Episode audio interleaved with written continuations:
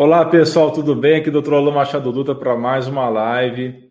Hoje nós vamos falar sobre distúrbios do sono e outras complicações também vinculadas ao Covid. Para isso, eu vou conversar com uma fisioterapeuta respiratória, a Mariana, que é top nesse assunto. E a Mariana vai se apresentar para vocês agora. Boa noite, Pode pessoal. Pode se apresentar. Boa noite, muito obrigada aí pela oportunidade de estar aqui. Meu nome é Mariana Gurgel, sou fisioterapeuta respiratória, atuo com tratamento de distúrbios né, respiratórios do sono e demais distúrbios. Vai ser um prazer bater um papo hoje aqui com o doutor e trazer um pouquinho da nossa experiência para vocês. Maravilha, muito obrigado aí pela sua participação hoje, viu, Mariana? Eu que agradeço.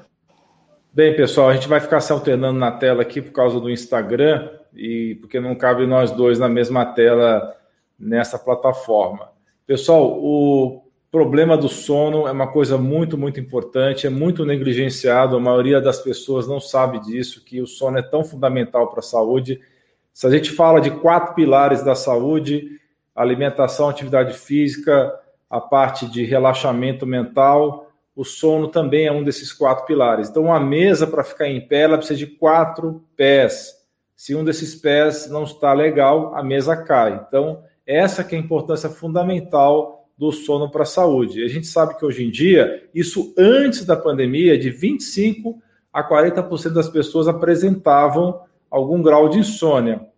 Agora, com a pandemia e com todos os problemas sociais e econômicos que estão vindo, já deve estar passando além dos 50%. Então, praticamente quase todos os meus pacientes, eu posso colocar aqui de 85 a 90% dos meus pacientes que me procuram no consultório têm algum problema de sono. O sono, ele é muito importante, porque sem ele a gente não tem foco, a gente não tem memória, a gente não tem saúde. O sono aumenta a nossa capacidade de foco, ele nos ajuda a memorizar as coisas que acontecem ao longo do dia, porque quando se aprende uma coisa, ela inicialmente fica na sua memória de curto prazo, e é o sono que vai consolidar essa memória, torná-la permanente. E também o sono é muito importante para as decisões lógicas, para você ter a função executiva do cérebro estar tá funcionando bem. E daqui a pouco a Mariana vai falar um pouco mais sobre também a visão dela sobre o sono. Então eu vou fazer essa introdução e a Mariana vai entrar logo em seguida. Então é fundamental para todos nós, em todas as fases da vida, que tenhamos um sono adequado. Existe uma visão errada que os idosos, por exemplo, devem dormir menos ou que eles precisam de menos sono, e isso é uma visão equivocada.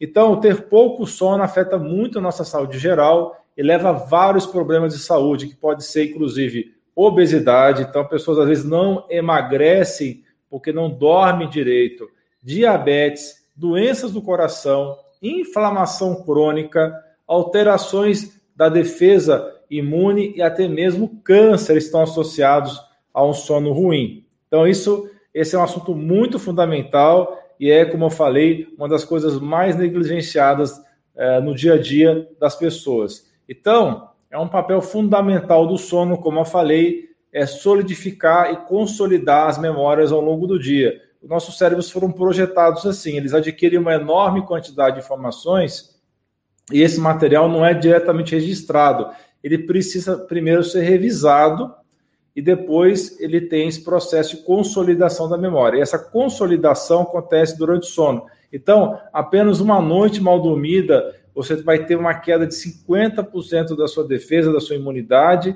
e também você vai ter problemas de memorização. Então, muito pouco sono ou ainda sono interrompido tem implicações profundas na sua cognição, na sua capacidade de ter memória e também de raciocinar. Então, a capacidade de aprendizagem, de foco, de formar memórias e tomar decisões é fundamental o sono adequado. Existe um sistema que foi, só foi recentemente descoberto, que é o sistema linfático, que é um sistema linfático da glia do cérebro. Ele é composto de células de glia, que são células de defesa cerebrais, que atuam como um sistema de eliminação de resíduos no cérebro. Então, esse sistema linfático desempenha um papel muito importante para eliminar toxinas, inclusive a temida beta-amiloide, que se acumula no cérebro dos idosos, podendo levar à doença de Alzheimer. Então, novas evidências demonstram que o nosso sistema linfático, esse sistema linfático do cérebro, ele vai funcionar de uma forma muito mais efetiva durante o sono profundo. Então, é durante o sono profundo que a depuração desse lixo cerebral vai aumentar de 10 a 20 vezes. Então, é durante o sono que o sistema linfático vai funcionar muito mais. E por que acontece isso? Porque durante o sono as células gliais encolhem em até 60%, e isso permite uma limpeza e remoção mais completa de detritos tóxicos. Então, existe um médico muito famoso nos Estados Unidos, que inclusive é autor de um livro, e esse livro chama-se Por que Dormimos? Ele usa a analogia de um limpador de rua. Deixa eu só tirar o som do meu telefone aqui, que ele está perturbando um pouco. Então, esse doutor Matthew Walker, ele coloca no seu livro que durante o sono acontece uma situação que ele faz uma comparação com um limpador de rua, aquelas máquinas grandes que limpam a rua em grandes cidades, e ele coloca essa comparação na cidade de Nova York, em Manhattan. Então, em Manhattan é comum aquelas máquinas passarem e limparem o asfalto. Então, a analogia dele coloca que durante o sono é como se os prédios de Manhattan diminuíssem 60% e assim as vias ficassem muito mais largas e o limpador assim pudesse trabalhar de uma forma muito mais eficiente. Então, no nosso cérebro acontece uma coisa parecida, existe essa limpeza muito mais eficaz durante a noite enquanto dormirmos, enquanto dormimos, né? Então esse é o sistema que acontece, então nosso fluido cérebro espinhal que circula no cérebro e também na medula espinhal, ele vai fazer essa limpeza profunda durante o sono, mas isso só vai acontecer se nós pudermos alcançar um sono profundo. Então, mesmo se a gente perde apenas uma noite de sono, isso vai reduzir drasticamente a depuração dessas moléculas ruins desse lixo, inclusive do beta-amiloide. Então, para facilitar a eliminação de resíduos tóxicos, você deve dormir e estudos mostram que a melhor posição é a posição de lado. Então, um estudo recente demonstrou que você dormir de lado, essa é a posição mais eficaz para limpar o cérebro das sujeiras. Então, se você tende a dormir de costas, você pode tentar se apoiar em travesseiros para ver se você consegue ficar um pouco mais de lado, pelo menos parte da noite.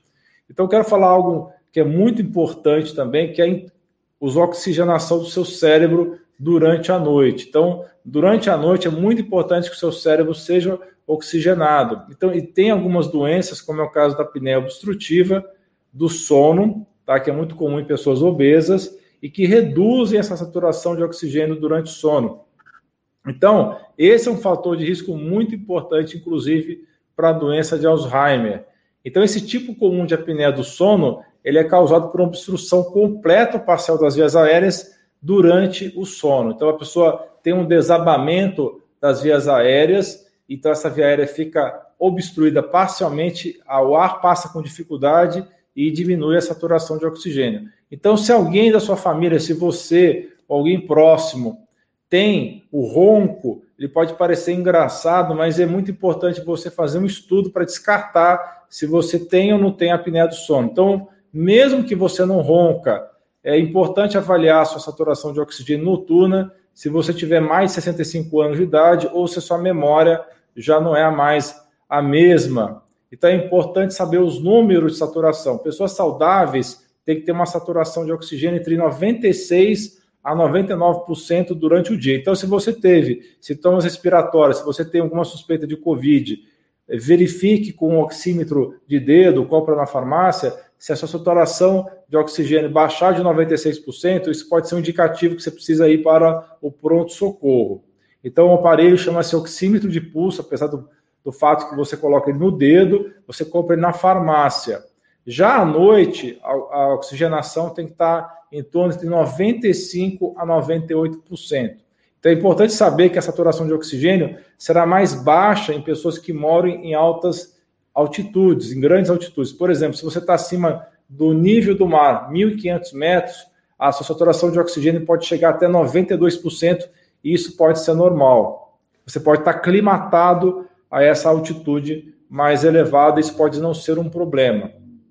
Então, vamos falar um pouquinho sobre como medir a sua saturação de oxigênio noturna. Existe mais de uma maneira de fazer isso. o jeito mais convencional é você fazer um estudo de sono, uma polissonografia num laboratório especializado. O problema é que nesse caso você tem muitos cabos conectados no seu corpo, você está num ambiente estranho, desconfortável, você está tá sendo observado por uma pessoa diferente. Isso geralmente resulta num sono artificial com pouco tempo.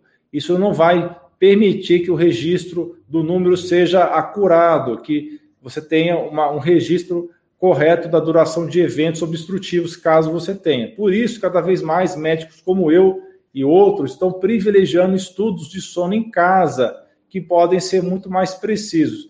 Então, a Mariana vai falar um pouco mais sobre isso, sobre esses estudos noturnos. Tá certo. Mariana, tá me ouvindo? É, tá me ouvindo bem, doutor? Tô Sim, estou te ouvindo, tá, tá, tá, tá, cortando um pouquinho, mas pode falar. Tá. Tá cortando. Deixa eu tentar mudar minha posição aqui só um instante, então. Vamos ver se melhora. Não, não se preocupa, não. Tá me ouvindo pode, melhor agora? É, acho que não vai adiantar muito você mudar tá a posição, não. Pode falar. Tá. Então, muito importante toda essa sua explanação né, da importância do sono na nossa saúde. É um pilar muito importante que muitas vezes a gente não dá valor, né? É, a gente, o ritmo de vida que a gente vive hoje, é, mais, de trabalhar mais, enfim, a gente acaba, ah, eu vou dormir mais tarde para tentar resolver isso, a gente acaba esquecendo dessa questão que é tão importante para a nossa saúde. E como o doutor disse muito claramente com relação ao exame do sono, é, existem né, três tipos de, de exame: a polissonografia é, tipo 1, que é o exame feito no laboratório do sono, né? Que você está todo monitorado, da parte de eletroencefalo, é, a parte de sensores de fluxo, sensores de esforço abdominal, esforço de tórax para ver a sua respiração, sensores de é, para ver movimentação de músculo, para ver movimentação de perna, movimentação, é, contração aqui do, do masseter, né, para ver se tem bruxismo, enfim, esse é um dos tipos de exame, tá? Mas existe, né, e agora, até por causa da própria pandemia, teve um aumento muito grande pela procura do exame domiciliar, né? Que é o estudo do sono domiciliar, que a gente pode utilizar o exame tipo 2 tipo 3, uh, ah, que você faz no conforto da, da sua casa, né? O tipo 2 é você tem uma avaliação neurológica também, que você consegue ver as fases do sono, a eficiência do sono, mas mais simplificado, mas você tem essa informação também. E o tipo 3, que a gente vai monitorar a questão cardiorrespiratória, né? O objetivo maior de fazer esse estudo do sono domiciliar tipo 3 é o objetivo de ver como realmente está a sua oxigenação, a sua frequência cardíaca, se existem as pausas respiratórias, né? Essas pausas respiratórias que são as apneias, que pode ser uma, uma pausa, uma interrupção total, né, da, da respiração, ou uma, uma pausa, uma interrupção parcial, que seria uma hipopneia, esse exame vai diferenciar e vai nos dizer, é uma apneia causada por uma obstrução, que também o doutor falou, que tem um relaxamento, ou pacientes obesos que têm um excesso de gordura na região do pescoço, ou é, ela vai mostrar também se pode ser uma apneia central, que é uma apneia por uma falta de um estímulo cerebral para que o paciente, né, para que a pessoa respire. Então, como a gente tem usa um sensor no tórax que vê o esforço, né, da respiração, ele consegue diferenciar e vai nos dizer o quanto tem de apneia, o quanto tem de ronco, é, o quanto que está saturação, para a gente entender se né, o exame está normal ou se tem é, uma alteração importante, qual o grau dessa alteração. A gente fala principalmente da, da apneia do sono, a gente considera dentro da normalidade que a gente tenha até cinco eventos por hora de sono, ou seja, cinco pausas de ação por hora de sono é considerado normal. Quando eu falo dessas pausas, essas interrupções da respiração pela apneia, ela dura pelo menos 10 segundos. Mas tem pessoas que têm pausas de 30, 60, a mais, a chegando a quase um minuto de pausa de obstrução, né? Que quando levando para o seu poder ou para a pessoa que está lá dentro de casa, quando você presencia a pessoa dormindo, de repente para e volta sufocado ou volta com uma, uma sensação de tosse, de engasgo, para tentar novamente desobstruir a garganta, né? Então, nesse exame, ele vai mostrar. Quando a gente é, tem uma alteração de, de 5 a 15 eventos de apneia ou hipopneia por hora, é considerado uma apneia leve. Então, ela pode, né, é, já existe uma alteração, a patologia já está aí, a gente tem que monitorar e pensar qual que é o melhor é, tratamento para esse caso. Se o paciente tem outras comorbidades associadas, além da apneia, ou seja, se é hipertenso, se é diabético, se tem arritmia cardíaca, problemas cardíacos, a gente tem a indicação de um tratamento. Se não tem essas comorbidades associadas, a gente pode indicar outros tipos de tratamento. O que importa é que tem tratamento, tá? Se o, o, a pessoa tem de 15 a 30 apneias por hora, pensem, gente, a 30 eventos por hora, se a gente for colocar ali em 60 minutos, a cada dois minutos você tem uma interrupção da respiração. E é isso que o exame vai mostrar. E a cada interrupção dessa, da respiração, existe uma queda da saturação, existe é, uma sobrecarga né, do coração que acelera um pouquinho para tentar compensar essa queda de, de oxigênio. Né? e o cérebro recebe um estímulo para dar o comando para a pessoa, volta a respirar, né? Que é o momento que a pessoa retorna engasgado, e ali existe um micro despertar, que é quando você a todo momento está sendo jogado para um sono mais superficial para voltar a respirar. Então é aí que existe a fragmentação do sono, a dificuldade de você entrar no sono profundo. Existe a queda da oxigenação que o doutor também falou que afeta o cérebro, que depois pode trazer outras consequências, né, no decorrer do tempo se a gente não tratar. E então imagina isso acontecendo de 15 a 30 vezes por hora de sono. Como é prejudicial, como essa pessoa não descansa, como não aprofunda o, o sono, né? E a apneia grave é quando você tem acima de 30 eventos por hora de sono, né? Então, tem indivíduos que apresentam às vezes 40 apneias por hora, 60 apneias por hora de sono. Pensa que é uma por minuto, se eu falar de 60 eventos por hora. Então, essa pessoa não dorme. Aí, se a gente for pensar como que essa pessoa acorda no dia seguinte, né? Com tanta interrupção, com tanta fragmentação do sono para voltar a respirar. Mas retornando aí à questão do exame, o exame nos mostrar isso e o médico vai avaliar qual que é o melhor tratamento de acordo com a gravidade dessa, dessa apneia, tá? E como que essa pessoa se sente quando tem esse distúrbio, quando tem a fragmentação do sono? Acorda cansada, então a sensação de diga, né? Que tem muito, muitas coisas é, é, dentro dos distúrbios do sono, muitos sintomas são comuns, né, quando você tem uma privação de sono, quando você tem outros distúrbios do sono, mas na apneia os mais característicos. Então, é a, a fadiga, a sonolência excessiva durante o dia. Então, aquela pessoa que às vezes você fala, nossa, mas você é preguiçoso, você não tem pique para nada, põe um filme que você dorme, entra no carro, para no vermelho você cochila. É, no trabalho, é uma pessoa que não produz muito. É, nós temos pacientes, a gente atende que já foi pego dormindo na máquina e o, o chefe fala, ah, mas você é preguiçoso. E, e, na verdade não, existe um turbo por trás disso, né? Enclave essa sonolência. Além disso, a pessoa pode acordar com dor de cabeça, né? Cefaleia matinal é muito comum, porque pela fa própria falta de oxigenação, né? É, a irritabilidade, se a gente fica quando a gente acorda é, dorme mal, acorda irritado, mal-humorado, isso traz um, um transtorno até de convívio, né, de, de relacionamento familiar. E quando tem uma apneia moderada grave, o indivíduo tem muito mais chance de ter é, problemas cardiovasculares. Então, ele tem muito mais chance de ter um infarto, muito mais chance de ter uma arritmia cardíaca e chega a ter 10 vezes mais chance de ter um AVC. Então, por isso é muito importante fazer esse diagnóstico, se se identifica com algum dos sintomas, com, do ronco, cansaço, sonolência, se alguém já falou, olha, estou vendo que você dorme e você para de respirar quando dorme, sensação de sufocamento, sono muito agitado, aquelas pessoas que, que se mexem muito durante a noite, têm um sono muito agitado, um pesadelo.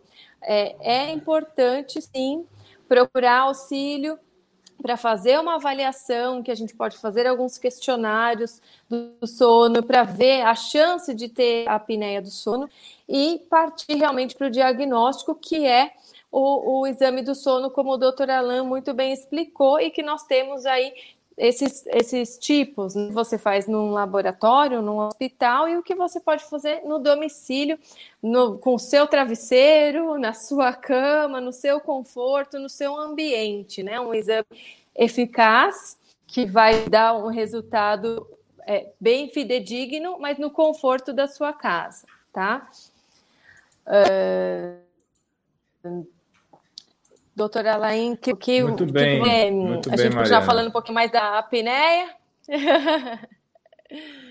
Muito bem, Mariana. Tá Ótimas bem? explicações. Estou te ouvindo bem.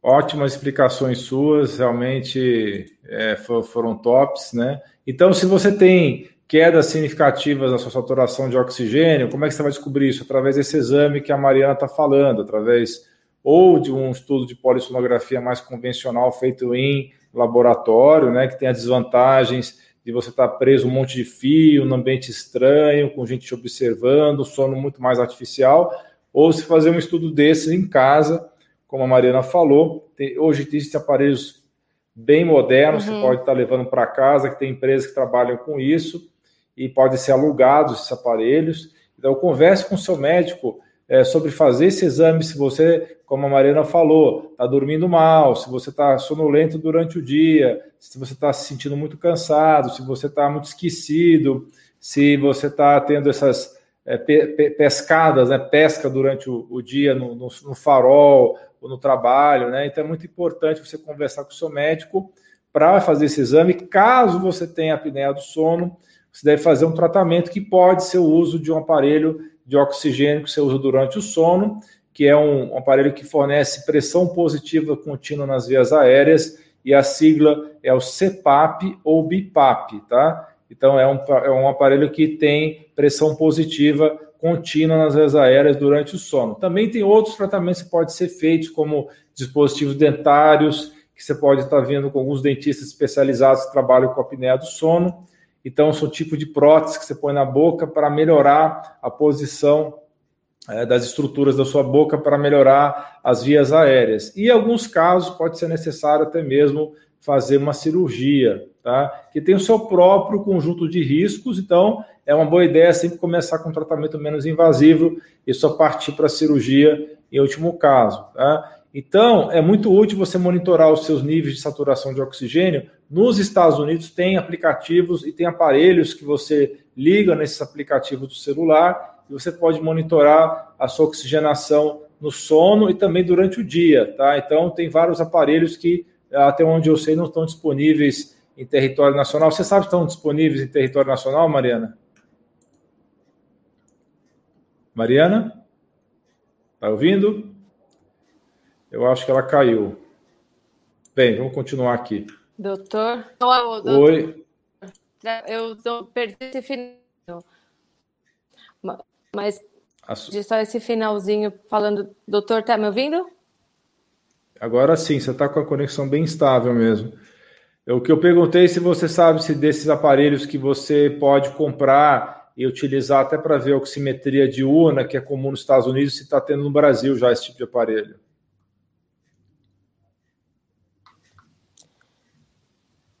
Desculpa, doutor, cortou. Com relação, a, com relação ao uso do tratamento, né? Ao uso do aparelho, né?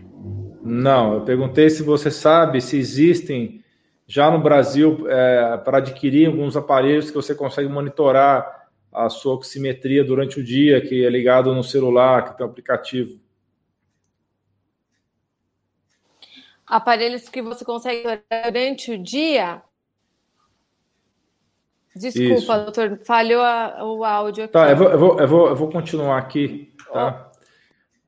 É, então, é importante a gente falar um pouquinho a respeito de sono e depressão, tá? É muito importante vocês entenderem que um dos maiores riscos para depressão é a falta de sono. A má qualidade do sono é um dos principais fatores. Então, essas duas situações, a depressão e a falta de sono, estão frequentemente associadas e é uma relação bidirecional. A falta de sono pode causar depressão e as pessoas que estão deprimidas costumam ter problemas para dormir ou podem até dormir em excesso. Então, você pode identificar a depressão por uma sensação de tristeza generalizada, ou uma perda de energia, ou uma mudança no apetite, ou a pessoa pode ter uma perda de interesse por velhos hobbies, ou ainda problemas de concentração. Então, essas podem ser indicações de que você está lidando com depressão. E, caso aconteça isso, você tem que procurar um profissional da área de saúde, um médico, para poder estar identificando se você de fato tem depressão. Então, converse com o seu médico e tente ver a causa raiz dos seus sintomas, tá? É importante compreender que os remédios antidepressivos, eles têm efeitos anticolinérgicos, tá? O que, que significa isso? Eles podem ajudar, mas eles podem piorar a memória.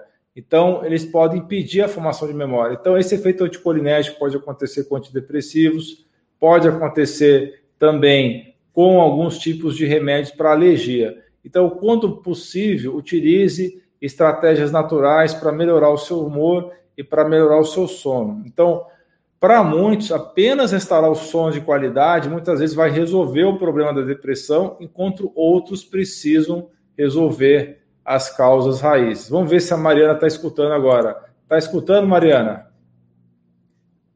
Está ouvindo? Tá cortando muito meu microfone. Eu imagino que seja a minha conexão, mas eu, eu escutei sim, escutei a maior parte e é, essa relação realmente com a, com a depressão é bastante importante.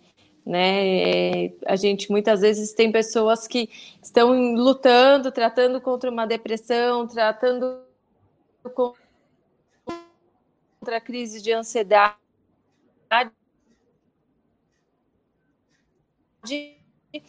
e muitas vezes disso, né, vai numa avaliação é, com uma tentar saber se essa pessoa está roncando, como que é a qualidade do sono dela, você consegue ajudá-la nesse, nesse quesito, né, da, da depressão e a gente é, atende até muitos pacientes que vêm realmente é, em tratamento, surgiu essa, essa busca por causa da, do sintoma de depressão, de crise de ansiedade. É uma coisa bem importante. Quando é, e a questão também da hipertensão, a questão pessoas que têm hipertensão, de difícil controle, está com dificuldade de controlar a pressão arterial, muitas vezes vai fazer um exame, um, um mapa de pressão e aí,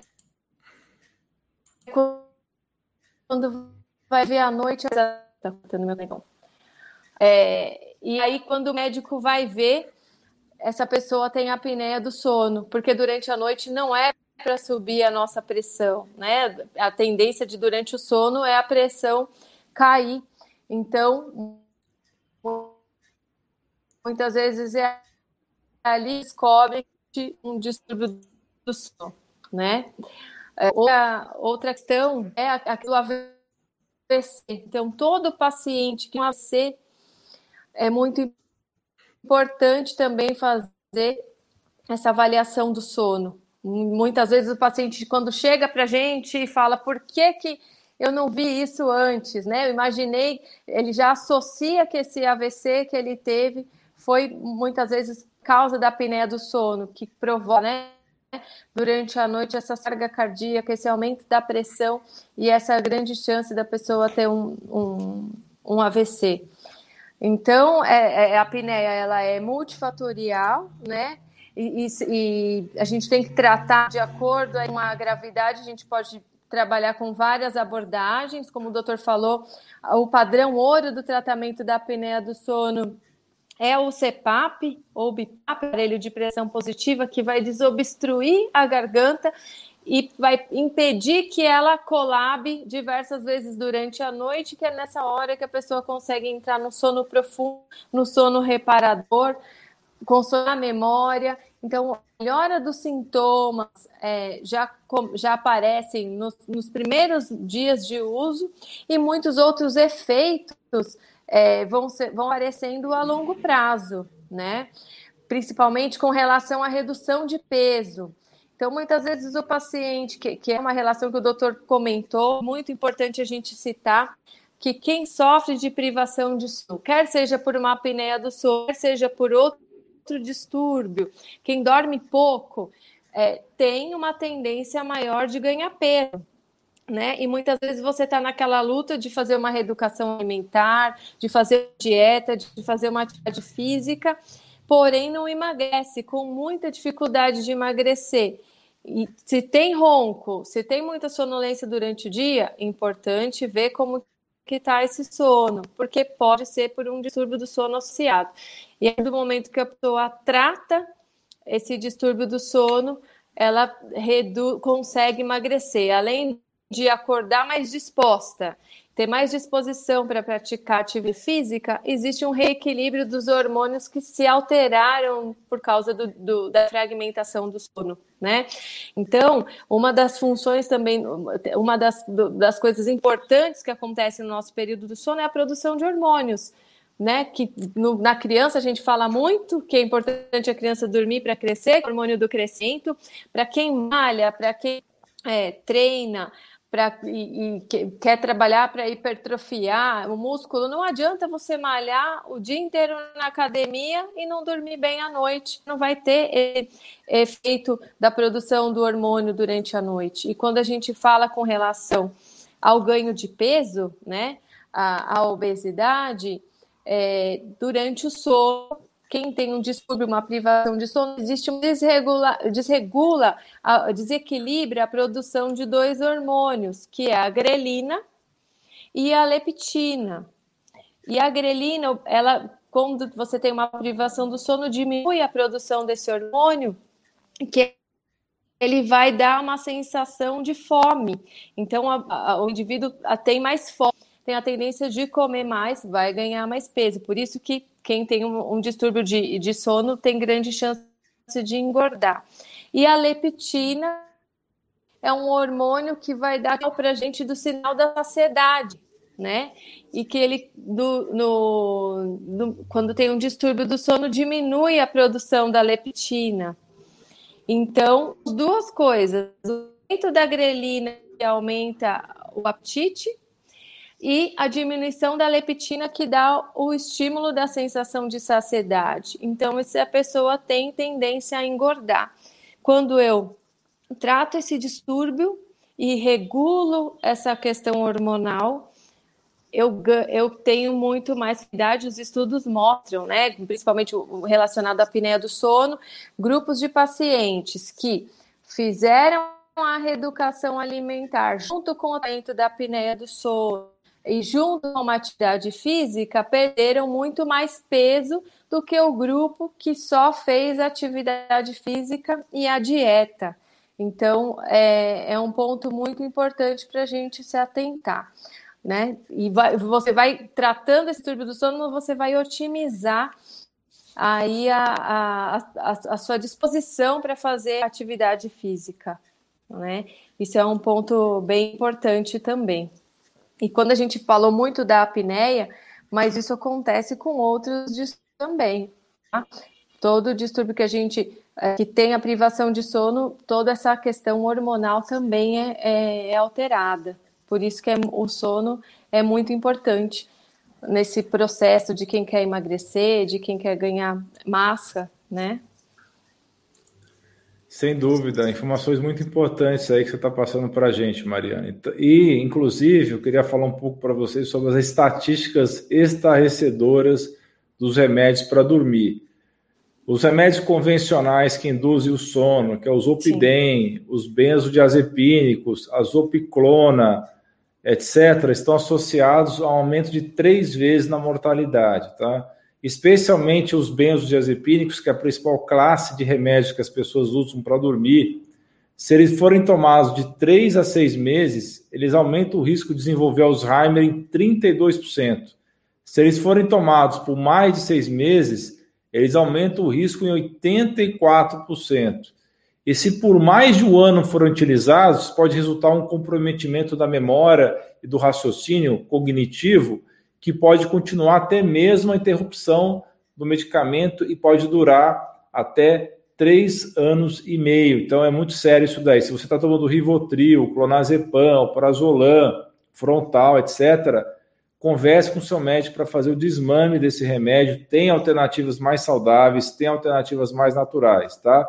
O Rivotril, que é o clonazepam, ele já foi o segundo remédio mais vendido do Brasil e hoje ele está em torno de oitavo. Talvez tenha até subido de novo na colocação por causa da pandemia, né? A gente tem, não temos esses dados ainda. Então, os outros remédios para dormir, que são chamados não benzodiazepínicos, e também os antihistamínicos, que são os remédios para alergia, eles são todos anticolinérgicos. O que significa isso? Eles bloqueiam a ação tá, da colina, então eles vão prejudicar os neurotransmissores da memória, especialmente a acetilcolina, vai prejudicar a sua cognição e o efeito é proporcional à dosagem e à duração do uso. Então, entre esses remédios que estão esse efeito anticolinérgico, que podem prejudicar a sua memória, está o Zolpidem, né, também conhecido pelo nome PATS, está a Zopiclona, e também os remédios de alergia, os antihistamínicos. E sim, existem vários suplementos e medicamentos naturais que podem dar suporte para o corpo e que têm propriedades neuroprotetoras, são o contrário dos benzodiazepínicos, podem induzir um sono de qualidade sem os efeitos colaterais negativos. Então, é muito importante você fazer isso com acompanhamento médico, tá? Caso você utilize essas coisas por sua própria conta, Sim. comece com uma dosagem baixa e registre cuidadosamente o efeito, tá? E, esteja ciente se você associar essas coisas, pode ter efeitos inesperados da associação, tá? Então, nós vamos falar um pouquinho dessas alternativas naturais para o sono, começando com magnésio, tá? Muitas pessoas não sabem, mas elas estão deficientes em magnésio, e esse mineral é muito importante para centenas de reações químicas no corpo, cerca de 400 e o mais importante para o cérebro. Então, o magnésio tem propriedades sedativas se for tomado antes de dormir. Por quê? O magnésio ele tem a propriedade de diminuir o cortisol, que é um hormônio do estresse, ele aumenta também a melatonina, que é o hormônio do sono, então vai melhorar a qualidade do sono. Então, tem uma forma de magnésio que é mais disponível para o cérebro, que chama-se magnésio treonato. Existem outras formas de magnésio, como orotato, que também tem boa concentração cerebral. Tenho um vídeo sobre isso que eu falo de 10 tipos de magnésio. Depois você dá uma olhada lá no meu canal do YouTube, é um dos vídeos mais famosos do canal. Ele está bem colocado lá porque as pessoas realmente já entenderam que o magnésio é uma coisa muito importante. E o magnésio treonato tem uma propriedade interessante de melhorar a cognição em pessoas mais velhas. Então vai ser top para pessoas que têm risco de Alzheimer ou que já estão tendo é, déficit ou declínio cognitivo. Então muitas pessoas combinam o magnésio trionato com outras formas de magnésio, como de malato, como orotato, entre, entre outras. Isso, inclusive, é muito falado é, por vários médicos que estão nas redes sociais. E o próximo item que eu queria discutir com vocês é a chaganda, que é um adaptógeno, é uma erva comumente utilizada na medicina ayurveda.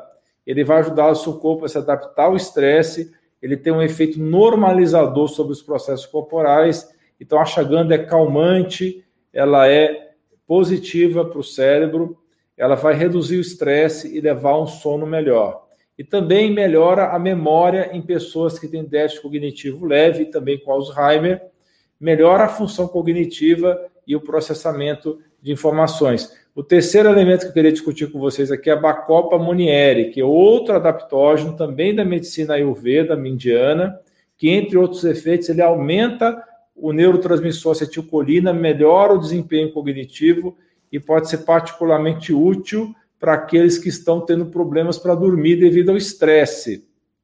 Mas algumas pessoas com a Bacopa têm um efeito paradoxal energizante, então é bom você começar devagar e experimentar tomar uma dose baixa e um horário mais cedo para você ver se você não é um desse tipo de pessoas que pode ter esse efeito paradoxal de energia. O triptofano é um aminoácido também que é encontrado naturalmente em muitos alimentos, como derivados do leite, ovos, aves e peixes. E o triptofano é convertido no nosso organismo em 5-HTP, 5-hidroxitriptofano, e que, por sua vez, pode ser convertido em serotonina, que é um neurotransmissor muito importante que modula o eixo intestino-cérebro e que durante a noite também vira melatonina, que é o hormônio do sono.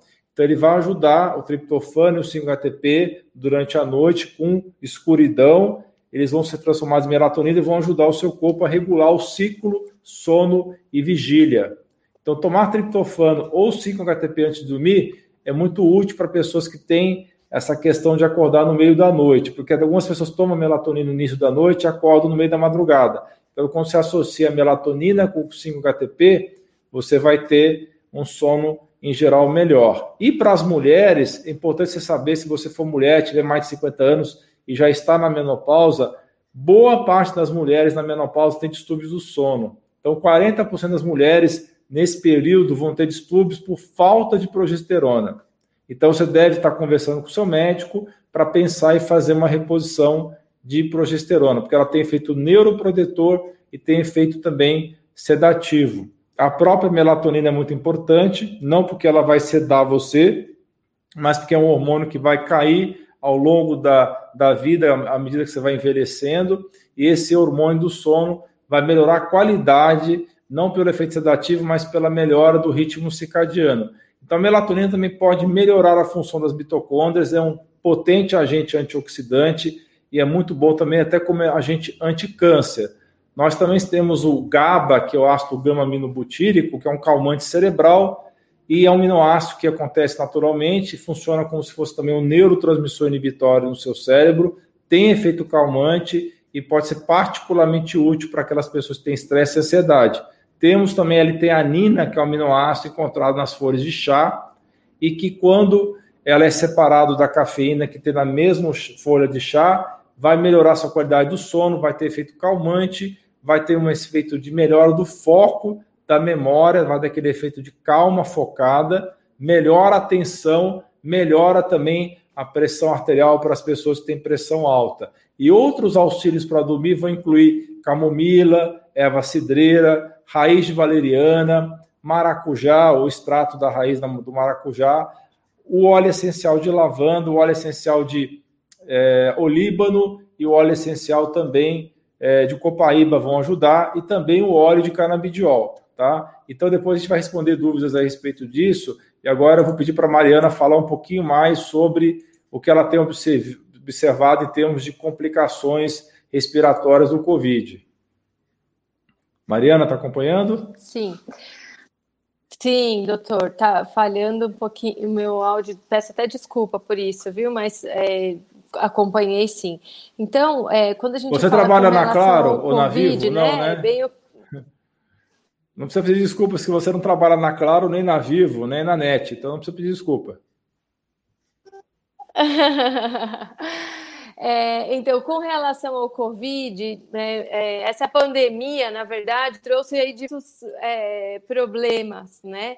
Nós mudamos totalmente a nossa rotina. Então, mesmo a pessoa que não teve Covid mudou totalmente a rotina.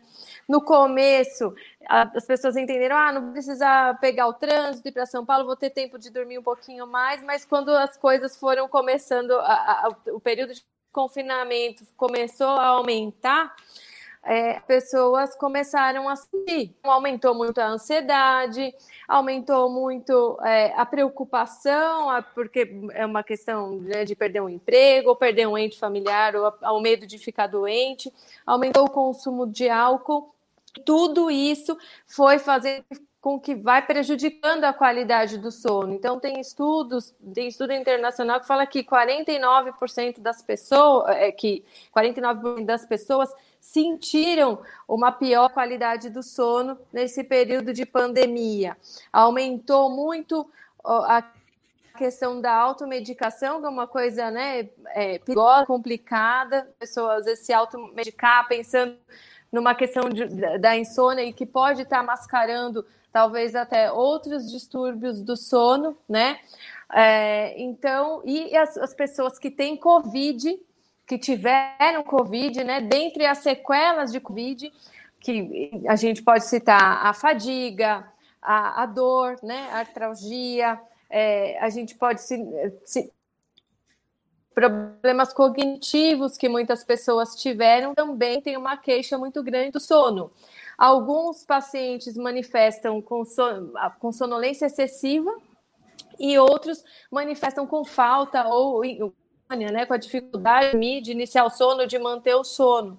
E ainda pensa né, o, o que, que pode estar acontecendo com, essas, com esses pacientes se a questão da insônia está ligada realmente a essas questões emocionais, psicológicas, ansiedade, ou em casos de sonolência excessiva, pense-se também se está ligado a alguma alteração, né? Porque o Covid também atinge o, o, nosso cérebro, atinge os nossos neurônios, então que possivelmente ele também cause alterações em áreas que são responsáveis pela, pelo sono, né? É, então, com base em tudo que o doutor comentou, citou né, das medicações, essa questão é, do uso de medicações que pioram até a, a, qualidade do sono, é muito. Opa, balancei aqui, é muito é, complicado.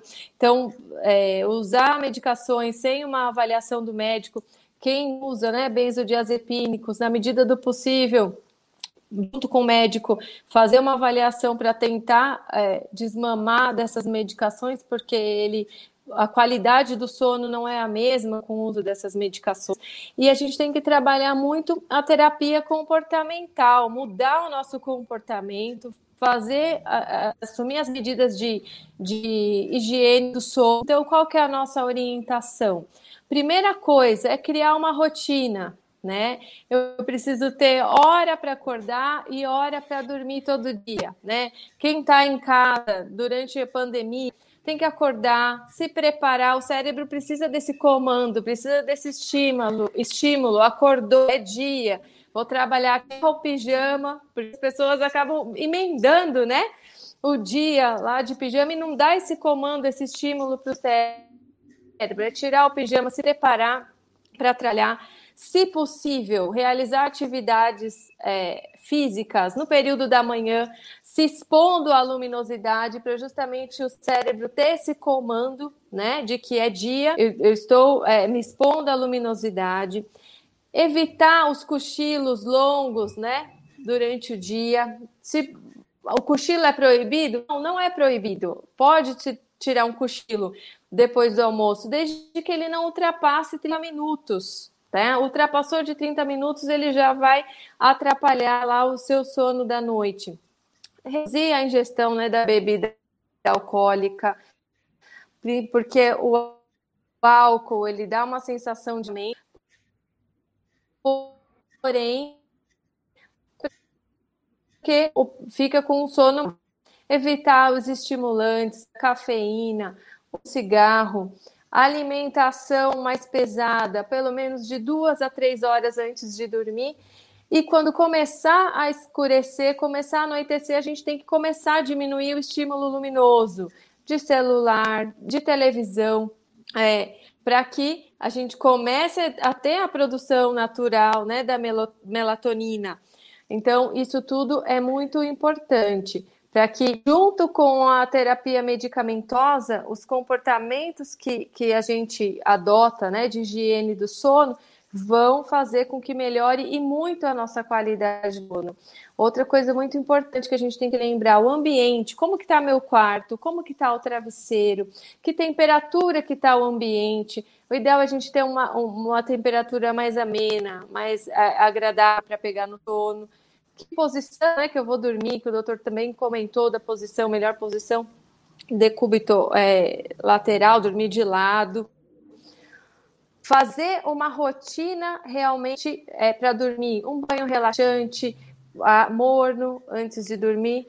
E para a gente que está aqui em período de, de pandemia, coisas que vão diminuir o nosso estresse, a nossa ansiedade, desacelerar um pouquinho tanto de informações e notícias que deixam a gente mais ansiosa. A gente não está falando para ninguém ficar alienado e, e não ficar informado, mas limita a quantidade de notícias que você traz para o organismo para que diminuir um pouco esse estresse.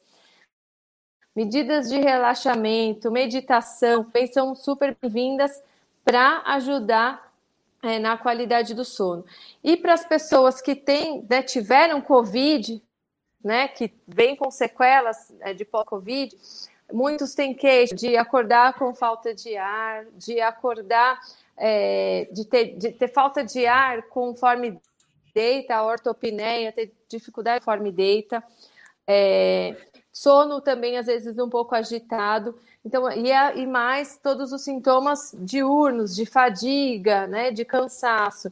Então, esses pacientes, tudo é de acordo com a, a gravidade da doença e com a, a gravidade da sequela, ele precisa de uma abordagem né, multidisciplinar para que a gente consiga reabilitar esse paciente. Então, do ponto de vista respiratório, a reabilitação pulmonar, onde a gente vai trabalhar com exercícios aeróbicos, exercícios de fortalecimento, para que esse paciente recupere a capacidade pulmonar, que recupere a qualidade de vida e, e que melhore né, o dia a dia para que ele consiga realizar melhor as atividades dele. Isso tudo junto com uma equipe, né? Então, com, que não é só o exercício físico que é importante. É importante também a gente trabalhar o, o, emocional, ter uma abordagem de mudança de comportamento junto com um psicólogo, junto com um terapeuta ocupacional, caso seja necessário, junto com o médico,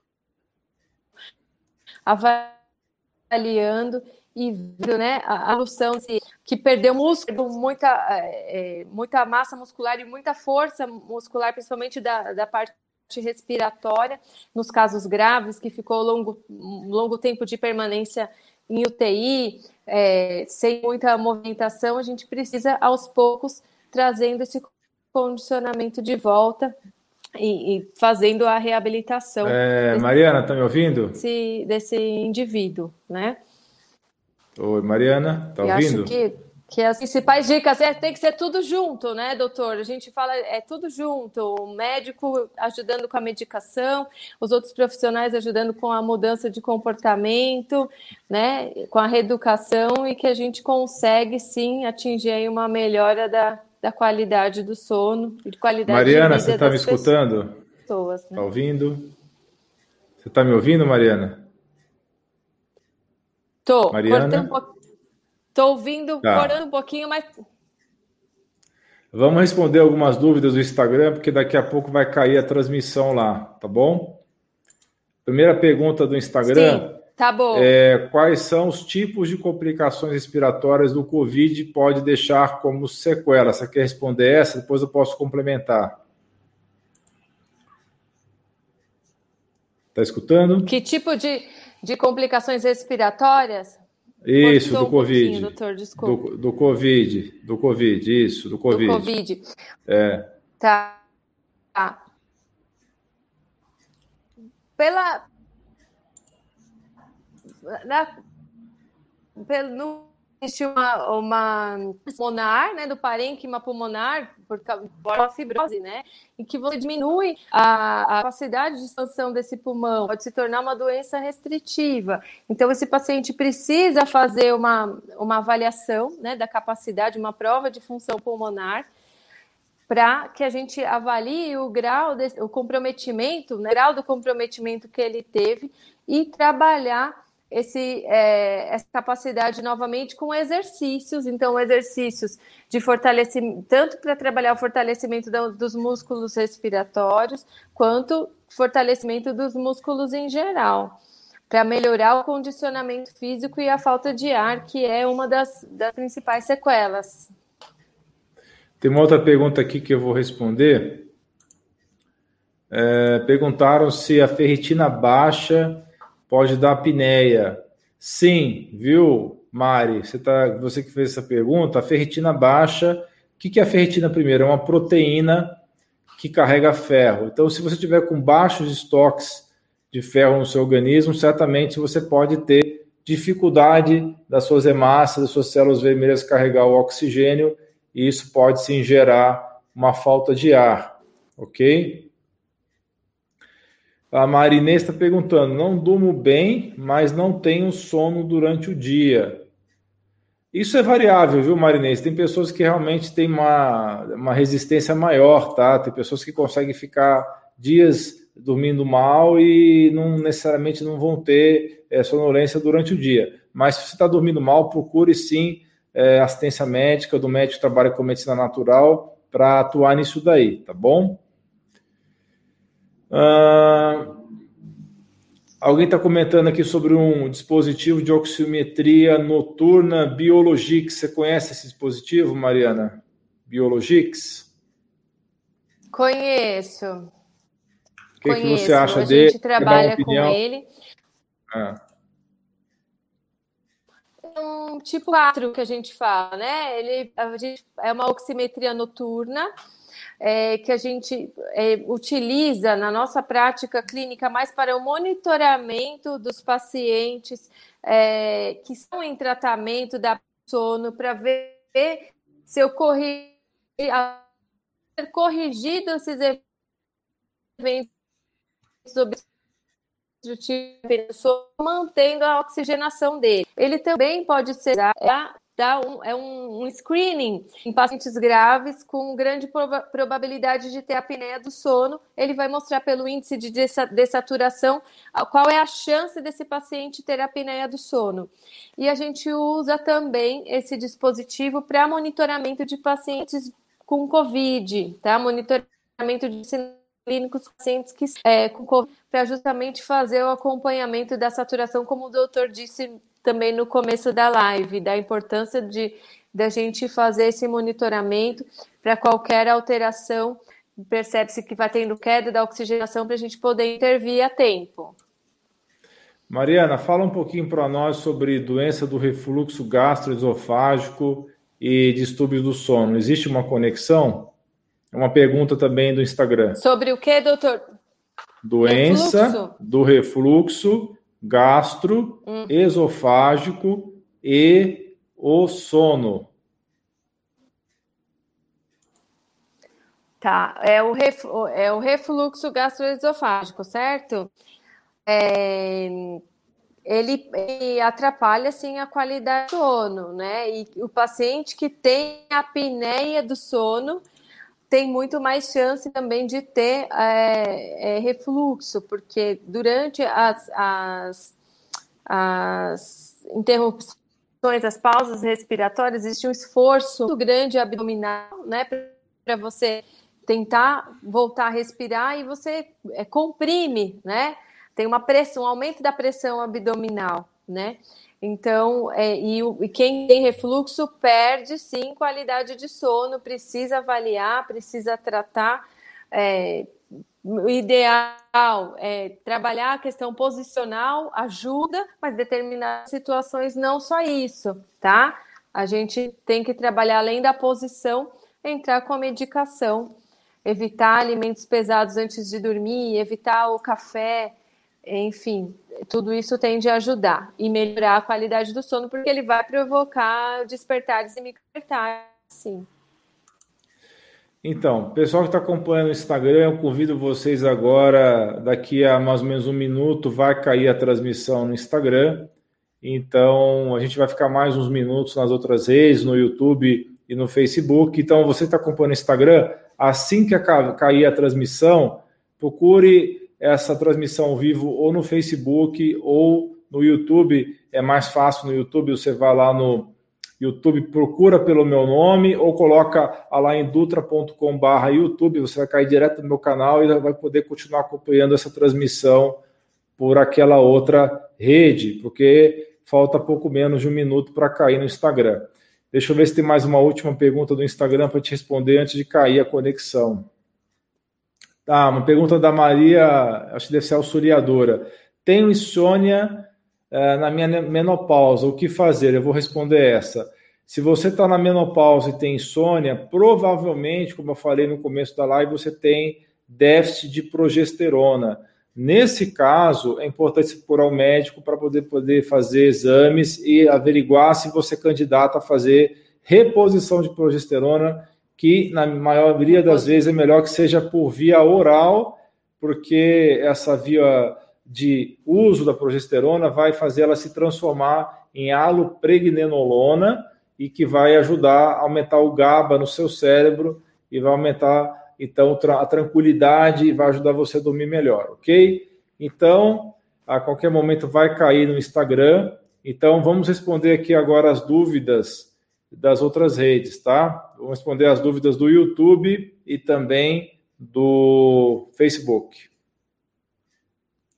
Vou colocar aqui na tela.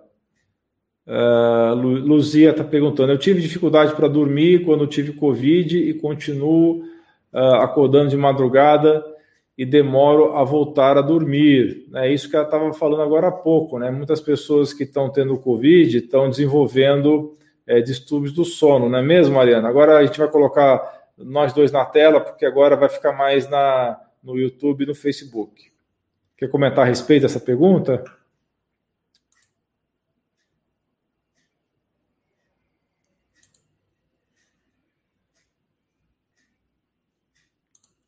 Ah, a sua, o seu tá, tá, o seu microfone está desconectado, viu, Mariana? Aconteceu alguma coisa com o seu microfone aí, ele está desconectado. Tá, vamos continuar aqui então. Muito bem. A Baika está fazendo aqui um comentário. Tenho muita insônia, tem noites que não durmo nem um segundo. Então, Baica, reassiste essa live que vai ficar gravada no Facebook, no YouTube e também no Instagram, e aí você vê as alternativas naturais que nós comentamos e as dicas que a Mariana falou a respeito do, das práticas de sono. Tá? A gente pode falar um pouco mais sobre isso logo mais. É, fala alguma coisa aí, Mariana, para ver se você está com o áudio ativado. Acho que ela não está me ouvindo. Agora voltou um pouquinho, está me ouvindo? É, voltou, voltou. Está cortando. É. Vamos ver aqui se vou.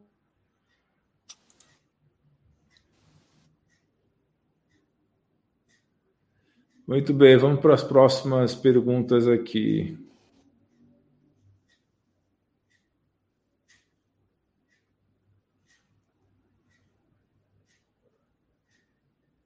Muitos comentários. Deixa eu ver se eu acho mais alguma pergunta.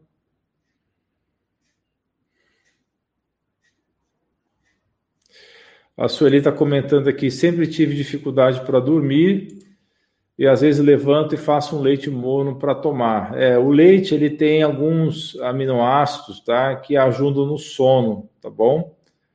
É por isso que o leite acaba ajudando no, durante esse período aí.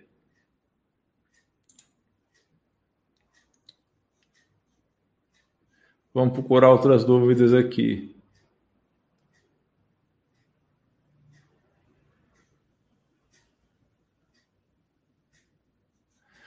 Doutor, estou com uma lesão na medula na parte dorsal e não estou dormindo bem. Será que atrapalha na recuperação? Não sei se eu entendi sua dúvida direito, viu, Carlos? Você está perguntando se a lesão na medula não está atrapalhando o sono? Sim, pode acontecer de ele, não atrapalhar, de ele atrapalhar o sono, sim.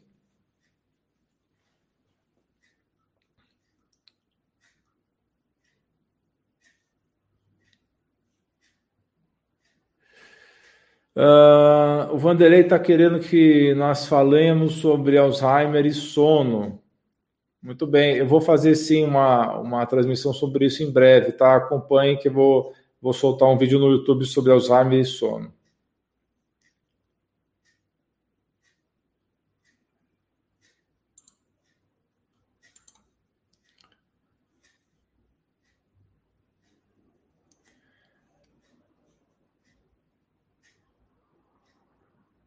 Vamos ver se a gente acha mais perguntas aqui.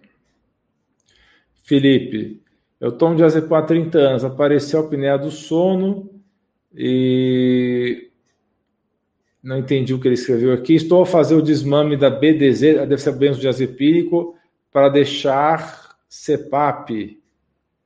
É mais um comentário do que uma dúvida, né? Vamos lá. Tem muitos comentários aqui, tem pouca, pouca dúvida.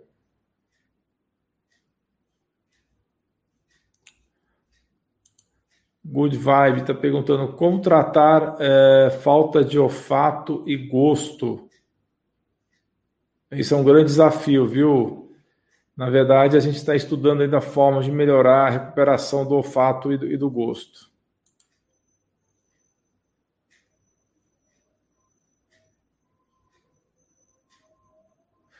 A Raquel está comentando aqui sobre óleos essenciais, tá? Tem dois, três óleos essenciais que são muito bons para o sono, tá? O principal deles, tá? É o, é o óleo de lavanda, tá? que é muito utilizado para sono. Você também pode associar o óleo de frankincense ou líbano e o óleo de copaíba. Esses três são top para o sono. Também tem outros como de limão siciliano, tem o lemon balm, que também pode ajudar no sono. Bem, pessoal, acho que eu vou encerrar essa live por agora, que a gente está com vários problemas técnicos aqui. A Mariana parece que não está muda, né? O telefone, a gente não consegue mais ativar o microfone dela. Então, Mariana, se você estiver escutando, agradeço muitíssimo pela sua participação na live, tá bom? Depois a gente combina de fazer uma outra live sem telefone dessa vez, com o computador cabeado, para evitar problemas futuros aí. Pessoal, muito obrigado pela sua audiência. Nós nos vemos em breve numa próxima transmissão. Um grande abraço para vocês, um beijo Com... no coração.